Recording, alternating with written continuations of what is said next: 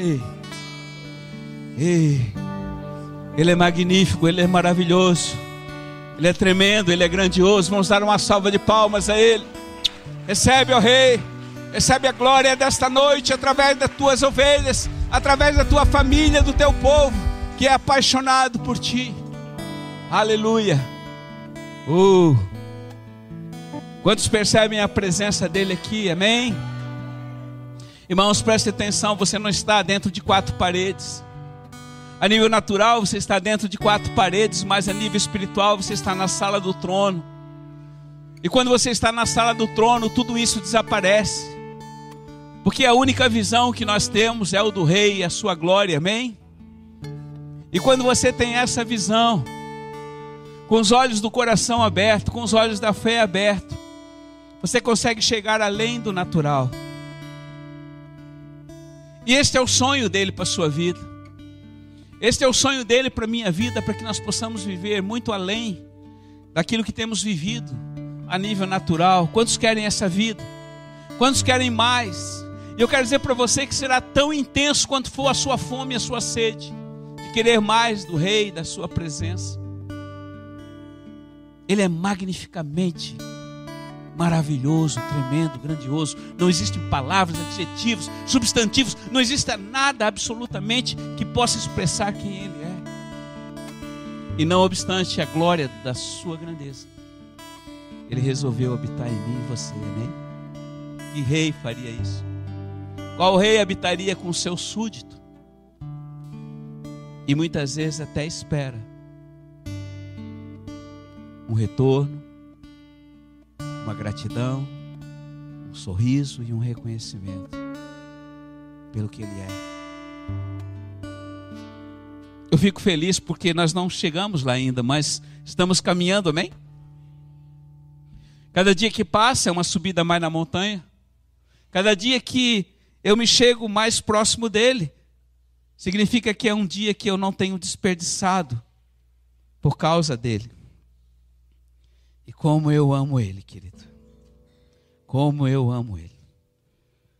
E eu quero, em nome de Jesus, e é o meu sonho, nós estamos aqui há 21 anos nessa jornada, mas o meu sonho, meu propósito, e propósito dos pastores, é que a presença dele seja formada em cada um de vocês, amém?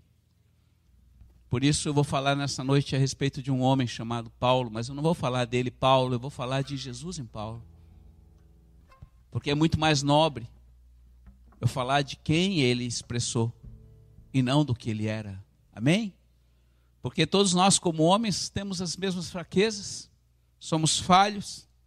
E alguns podem dizer, o grande apóstolo Paulo, eu diria, o homem que foi servo e obedeceu aquele que habitava nele, que era Jesus, amém? Por isso ele tem dito: Olha, não são mais vocês que vivem, mas sou eu que vivo em vocês. E quando a gente tem a revelação dessa verdade, nós podemos viver intensamente, muito além e como ele viveu, amém? Cara, isso é possível.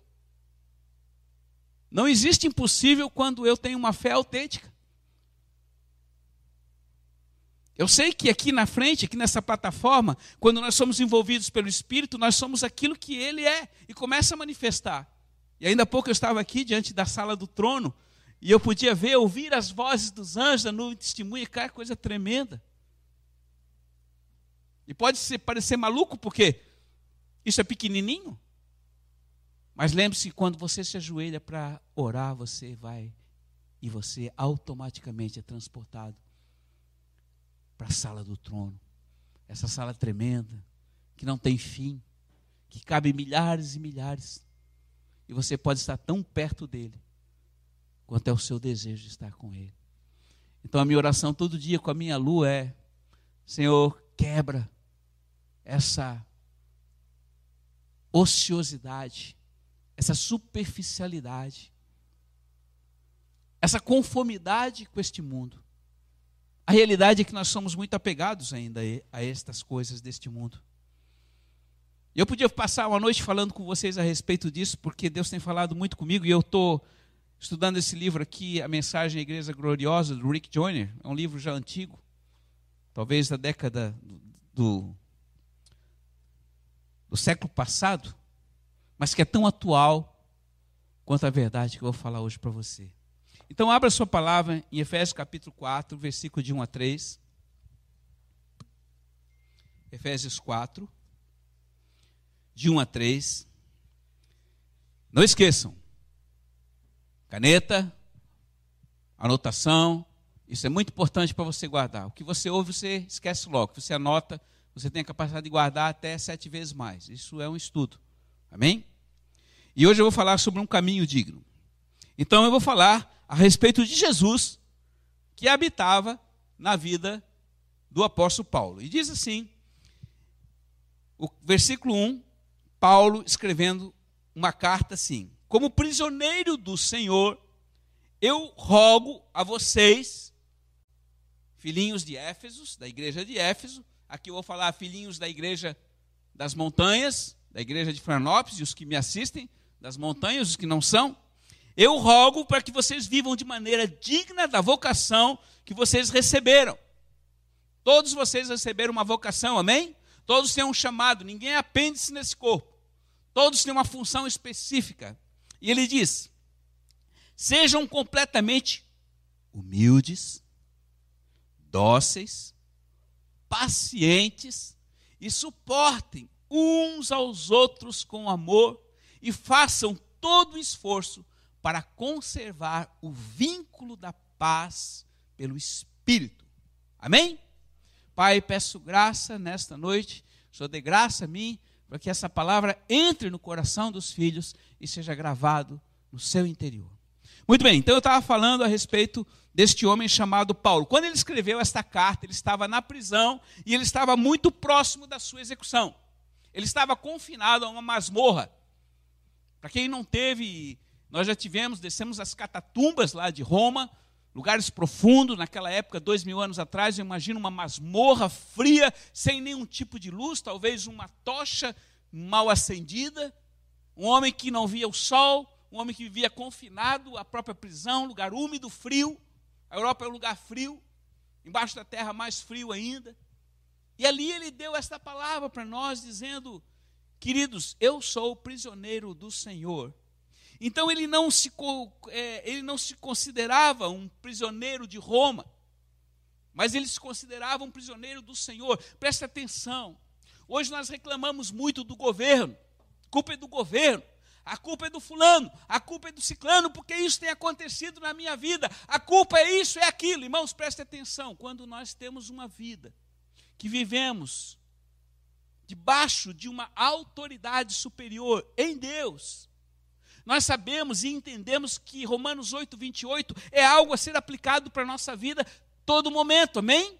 Porque todas as coisas cooperam para o bem daqueles que amam a Deus. Quem é que ama a Deus?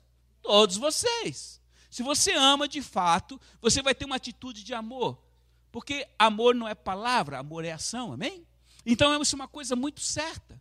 Quando eu tenho esta revelação, e era isso que Paulo tinha, ele, ele podia estar falando mal do, do, do, do governo romano, do Nero, sabe, aquele desgraçado. Não! Pô, eu estou aqui por causa dele. Não! Eu estou aqui porque aprove aquele que me chamou colocar nessa masmorra. E se foi ele que me colocou na masmorra, usou os romanos para isso, bendito seja o nome dele, amém? Olha que coisa, que revelação. Qual homem poderia agir assim se não tivesse cheio da presença dele? Quando eu estou na carne, eu começo a botar a culpa nos outros. Ah, eu sou assim por causa do fulano. Eu sou assim, aconteceu isso comigo por causa do ciclano. Eu, carne. Mas quando eu sei aonde eu ando e onde eu caminho, eu vou entender que todas as coisas têm um fim. Eu não entendo hoje. Muitos de vocês não estão entendendo, filho. Você que me assiste não está entendendo muitas coisas que estão acontecendo hoje na sua vida, que aparentemente é ruim, é péssimo, é desesperador. Mas ele te faz chegar ao nível do desespero. Por quê? Porque ele também testa a sua fé. E não existe outra coisa que você possa agir e operar no reino de Deus se você não tiver fé. Daqui a pouco o pastor Israel chegou para mim e disse: Ô oh, pai, aquela casa ali ou aquela outra ali? Deus está segurando as duas fechadas para nós. Qual que nós escolhemos? Aí ele fez uma pergunta: quanto sobra por mês de dinheiro para a gente poder alugar? A minha resposta foi: vamos escolher e tomar uma atitude de fé. Porque na ousadia da fé, Deus vem e promove e supre. Não é assim que nós andamos, Edson? Porque aquele que faz as coisas olhando o valor, não vai em lugar nenhum. Porque eu pergunto para você, quanto te sobra final do mês? Sobra muito dia. Mas o que vive de fé é sustentado pelo que vem pelo alto, e ele diz: O meu servo, o meu filho, tem vida pela sua fé em mim. E tudo que você tem hoje, tudo que você recebe hoje, vem dele. Cara, hoje eu fiz até, até mandei de manhã um recadinho para os irmãos, né?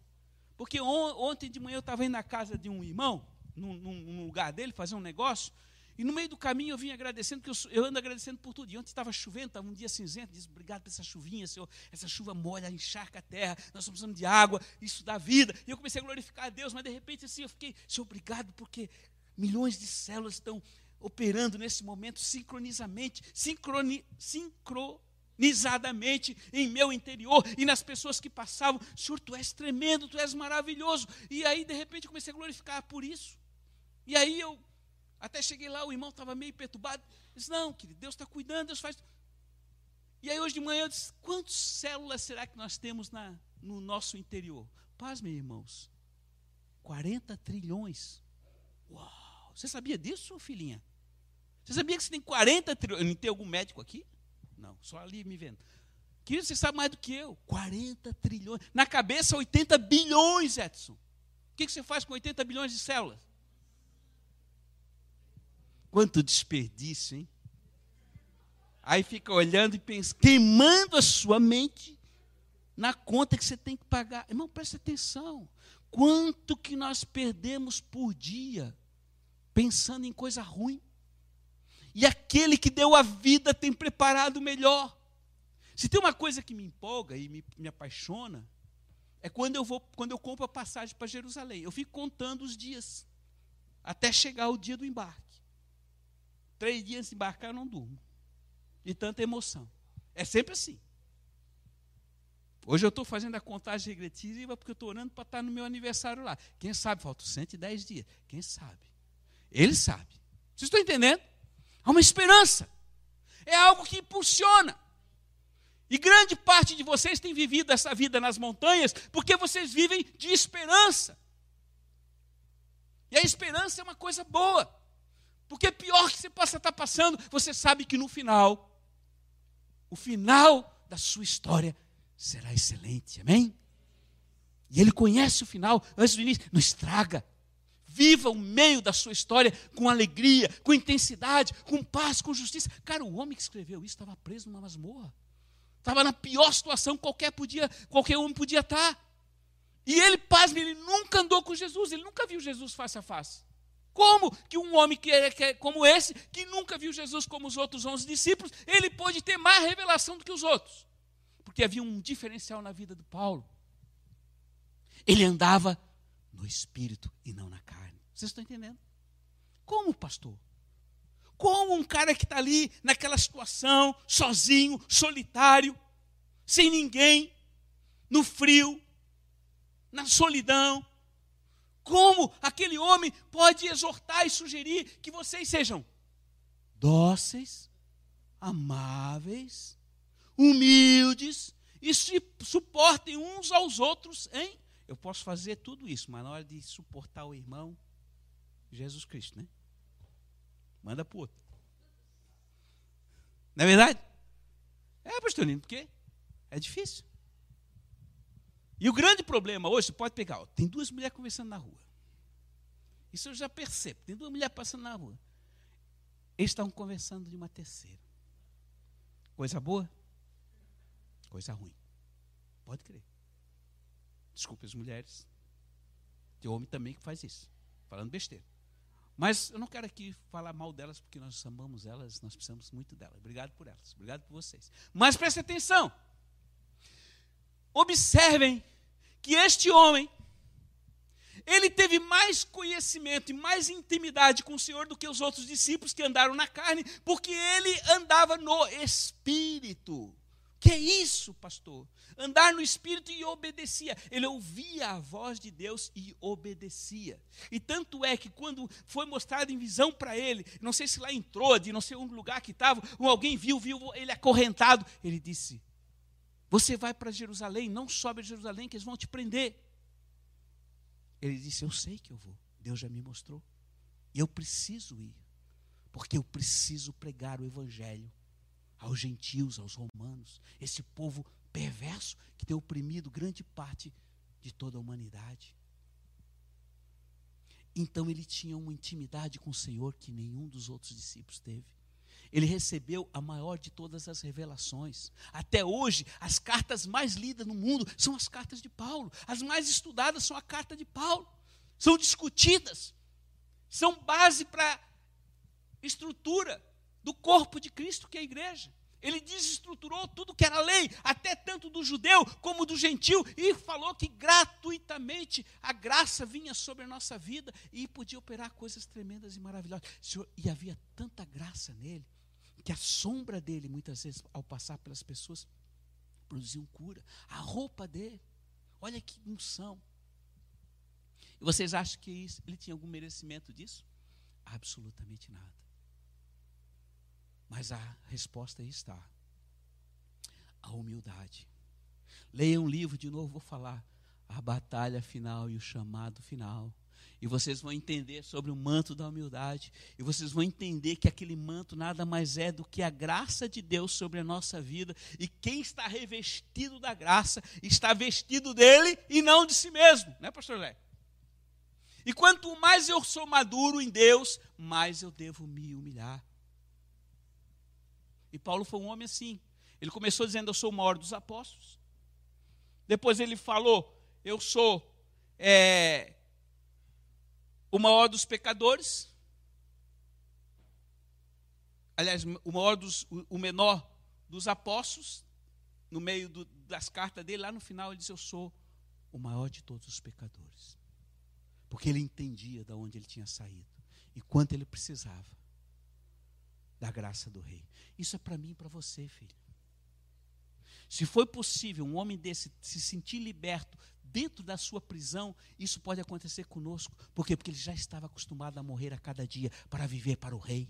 Então, mesmo dentro de uma prisão, mesmo naquele lugar que nós vamos ministrar lá na penitenciária, qualquer um que ali está pode ser livre em Deus e fazer proezas, porque não há limite para aquele que tem um relacionamento perfeito com Deus.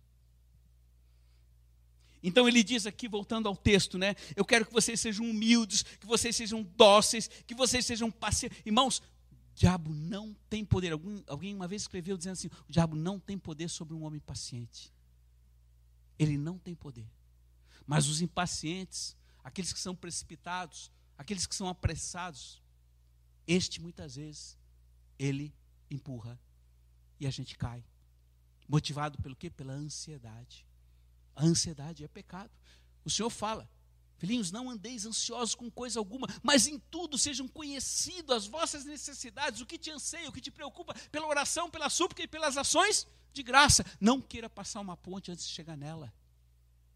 Tem muita gente puxando a ponte antes de passar. O que, que vai acontecer? Nada. Só vai atropelar.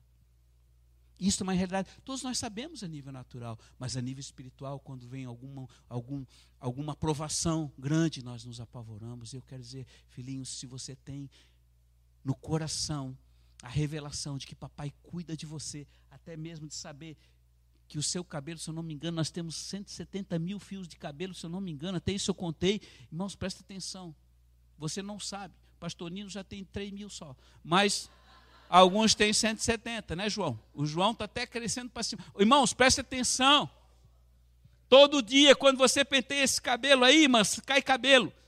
Nem um fiozinho cai naquele pente, ou fica grudado naquele tempo que não é do conhecimento dele. O, aquele que cuida de detalhes como esse, que ninguém pode cuidar.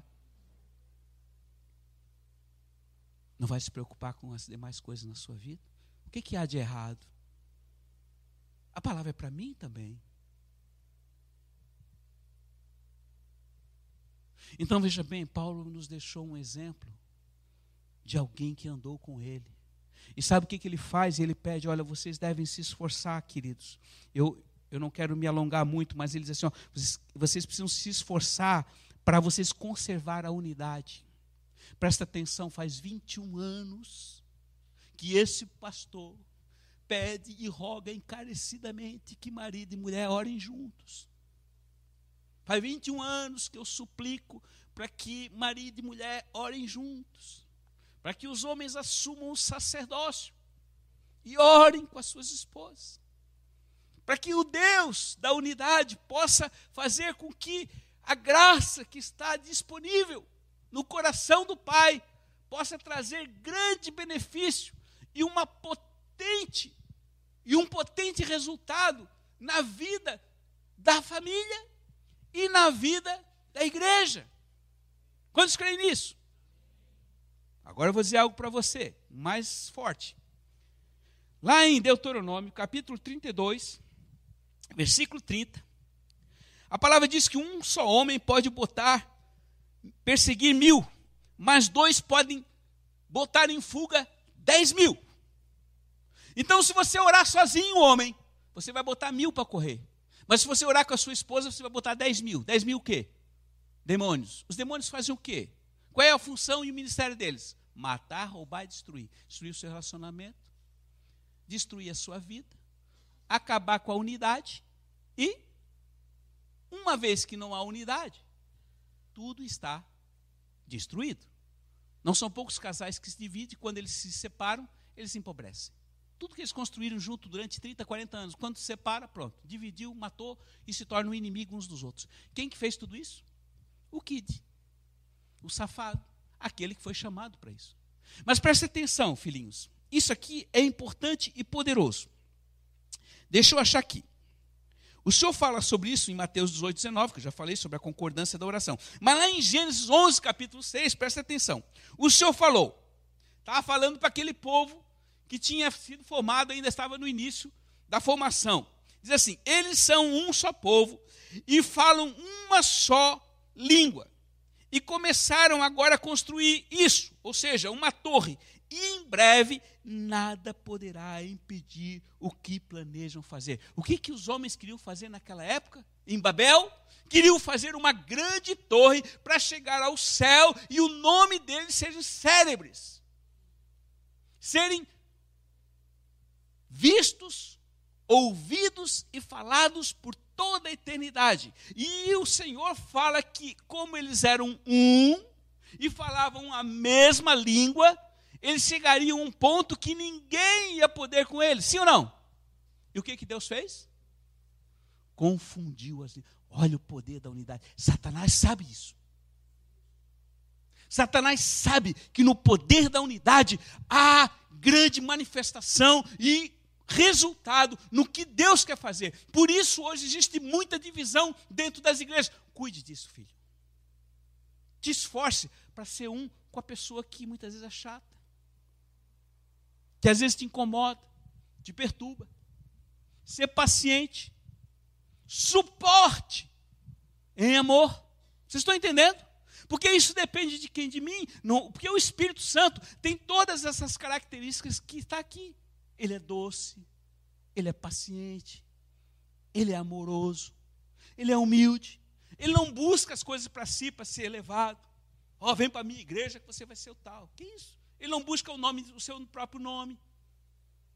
Ele é como João, o Batista. Que ele cresça e eu diminua. Eu não sou digno de desatar as sandálias. Vocês estão entendendo, filhinhos?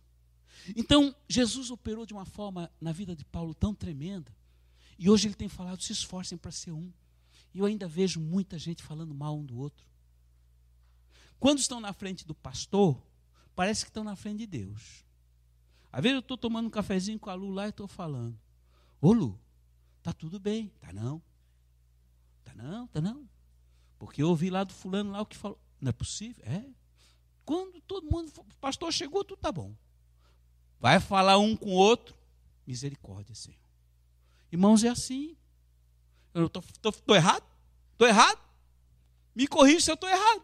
Vocês ficam quietos, porque é uma realidade todo mundo se espizinha, porque parece que só reconhece a autoridade do pastor e o resto do irmão, que faz parte da célula que está ligada ali, não precisa dele. Irmãos, eu preciso de cada um de vocês. Nós precisamos. O mais novinho aí, não sei se é o João. João, você já sabe, eu já falei isso para você, eu preciso de você, querido. Porque todos nós precisamos. As células se reproduzem 432 milhões ou bilhões de células são reproduzidas a cada hora. Você sabia disso? Eu fui saber isso hoje. Elas se reproduzem, elas estão sempre em movimento. A igreja precisa estar em movimento. E glória a Deus, amanhã a minha luta entrando em Shabat, vai ficar uma semana na presença do Senhor separada para receber porção e graça de Deus, para sermos edificados. Vamos todos orar pela pastora Lu, amém? Vamos continuar levando o fogo e a tocha de Deus pelas nações, amém? Ainda faltam 40 e poucas nações para nós chegarmos. Timor-Leste, é, é, Ubequistão, Turcomenistão, é, Nova Guiné, toda boa parte das nações da África, a Antártica. Não chegamos lá ainda, mas precisa chegar e vai chegar, amém? Porque eu falei para o Senhor, Pai, eu não quero partir antes de um dia chegar para você entregar a Ti as 200 nações da terra com o fogo da Tua presença. E eu creio que eu vou ficar velhinho e vocês vão ainda me empurrar numa, numa cadeira para levar a tocha lá. Amém? Quantos vão carregar o velhinho aqui? Uh, ah, mas eu quero falar para vocês que eu estou tomando a ceia todo dia com a minha Lu e a graça do rejuvenescimento e da perseverança da saúde que estava sobre a vida de Moisés e de todo aquele povo no deserto por 40 anos está sobre a vida desse velhinho e de todo aquele que crê, porque há poder no sangue e a vida no sangue. E quando eu tomo a ceia, eu não estou tomando um copo de vinho ou estou comendo um pedaço de pão, eu estou bebendo da, do sangue e comendo da carne. E quando eu tenho revelação disso, filhos. Vocês estão entendendo que vocês podem ir mais longe? Quantas vezes você comeu hoje? Três vezes? Quatro vezes, Edson? Quatro, hein, Edson? Cafezinho da manhã, almoço, cafezinho da tarde, agora a jantinha da noite, né? Para dormir legal. Quantas vezes você ceiou com o Senhor hoje?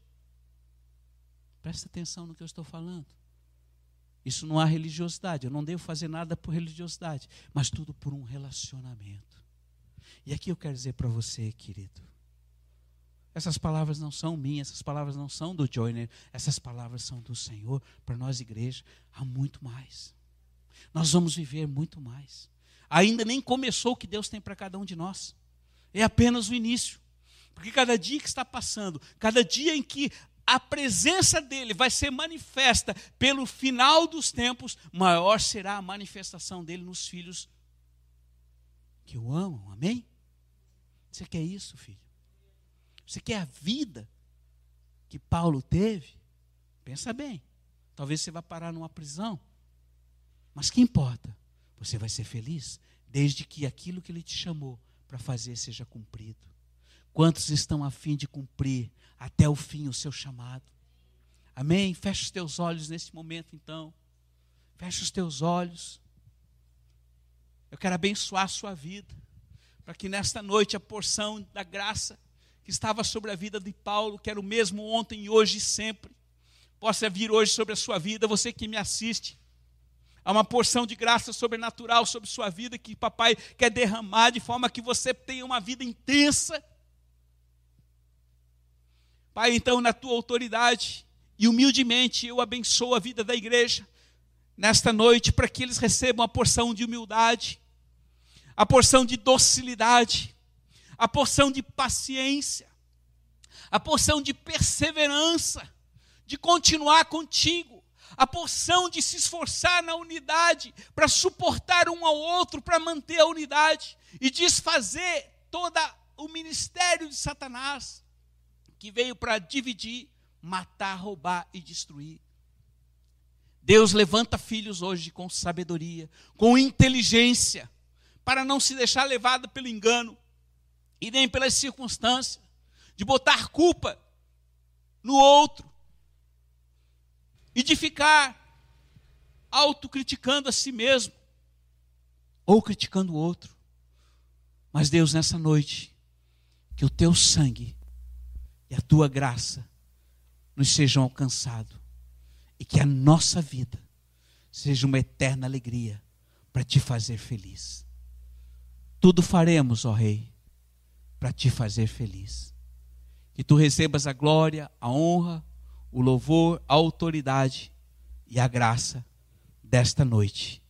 Vamos ficar de pé agora, adorar ao Senhor e dar a Ele uma grande salva de palmas.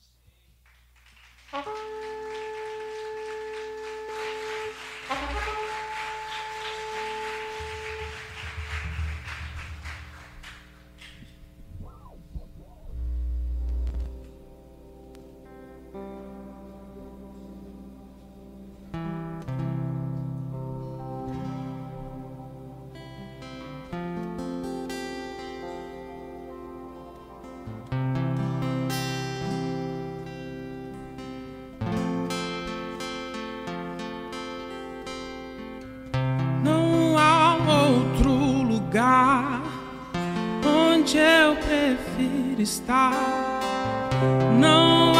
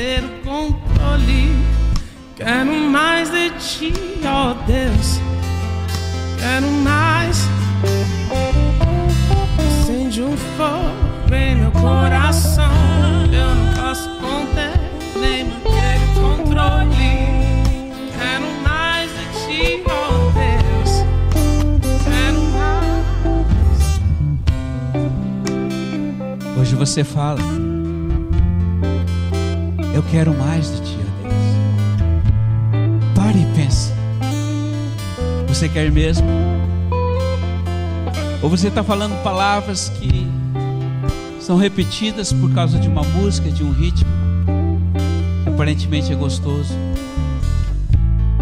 Você quer mesmo mais dele? Sabe, ele é verdadeiro. E quando você diz uma palavra para ele, ele acredita. Porque ele julga por si mesmo. Eu sei que ele quer falar hoje aqui, mas ainda não terminou. Por isso eu chamei a profeta.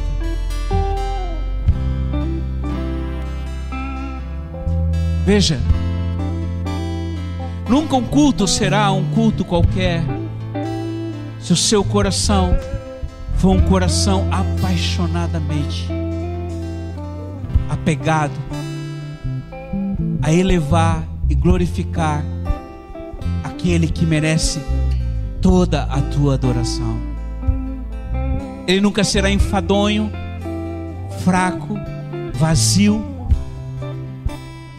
mas ele sempre será sobrenaturalmente e emocionalmente magnífico, porque ele nunca será igual ao que passou ontem.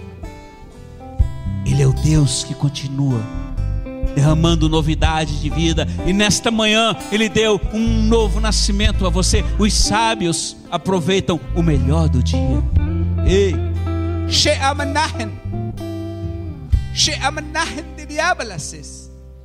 Sim, eu sou para vocês o que o meu coração deseja.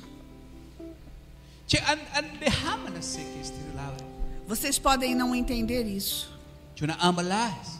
Na maioria das vezes,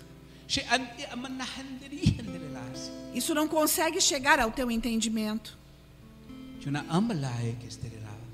Mas eu quero. Eu quero cumprir o meu sonho em você. E o meu sonho é completar a obra começada em você. Vem para mim. Eu tenho te esperado todos os dias. Eu quero, eu quero que você se achegue a mim. Porque eu te amo. Acima de qualquer coisa. Acima de qualquer criação ou criatura. Eu amo você. Eu amo você, igreja. E é por você que eu vou voltar. Então, te achega a mim. Eu quero trilhar junto com você os dias difíceis que virão. Eu quero te fazer num abraço a minha verdade para você. Vem. Você tem cantado que quer vir ao braço do Pai. Os meus braços estão abertos. Então vem para mim. Você entende? Eu continuo te esperando. Vem para mim. Vem para mim.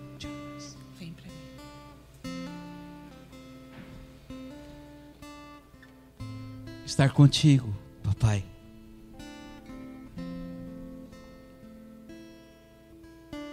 É o ponto alto de um homem, de uma mulher. Muito obrigado pela tua palavra. Que cada filho que é gerado nas montanhas se aproxime cada dia mais de ti, ao ponto de se tornar tão amigo teu, quanto foi teu servo Enoque, que tu arrebataste. Nós queremos, papai, ser arrebatados por ti em espírito. Eis-nos aqui, nos conduz em ti. Obrigado por esta noite. Obrigado pela tua presença Amém. Amém, igreja. Vamos aplaudi-lo. Obrigado, Senhor. Obrigado por essa noite. Obrigado por todos que vieram, pelos que nos assistem. A bênção e a paz e a grandeza tua esteja sobre todos. Em nome de Jesus. Amém.